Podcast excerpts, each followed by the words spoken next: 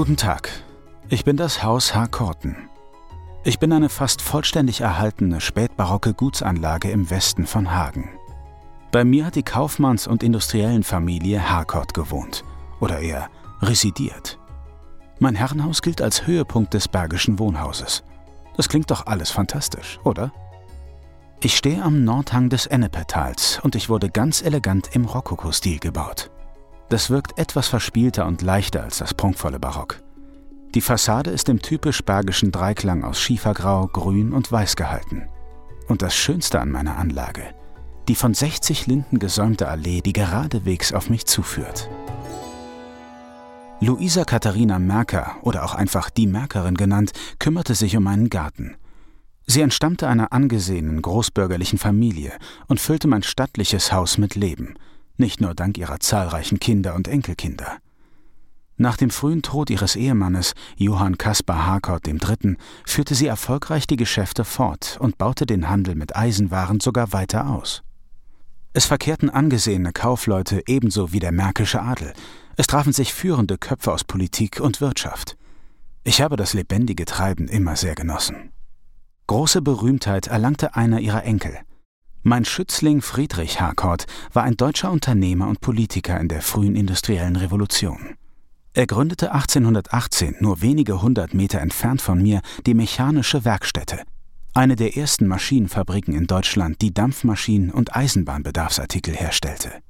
Er gilt als Vater des Ruhrgebiets, denn der Kohleabbau im Tiefbau wurde erst durch seine Pumpen, Dampfmaschinen und Eisenbahnschienen überhaupt ermöglicht. Schon früh erkannte Friedrich, dass sich Arbeitgeber auch um ihre Angestellten kümmern müssen. Er sah die Missstände und unzulänglichen Bildungsmöglichkeiten für das Proletariat und setzte sich für Besserung ein. Sein Kampf galt dem Verbot von Kinderarbeit.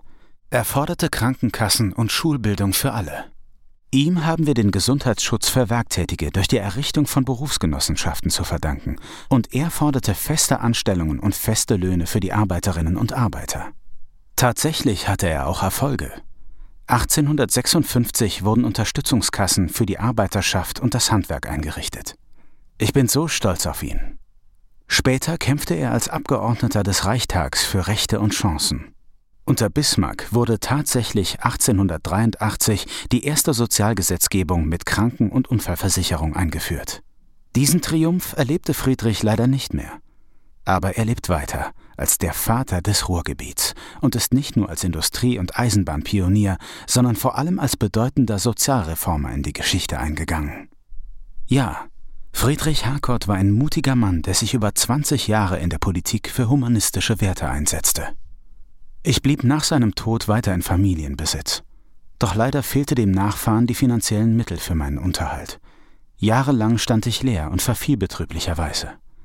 Erst Hans Hermes nahm sich meiner wieder an. Der Investor kaufte mich und übergab mich an meinen Förderverein, um mich instand zu setzen und wieder nutzbar zu machen.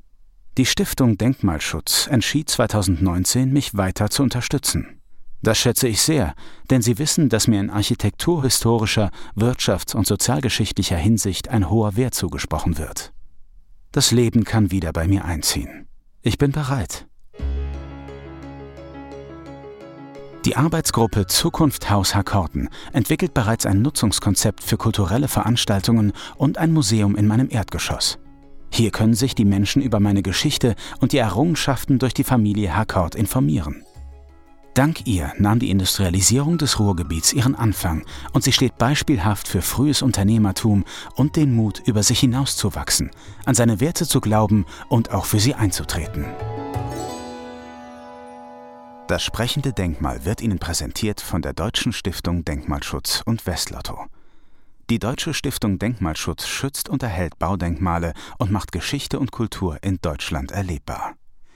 In Nordrhein-Westfalen wird sie dabei von Westlotto mit der Glücksspirale unterstützt.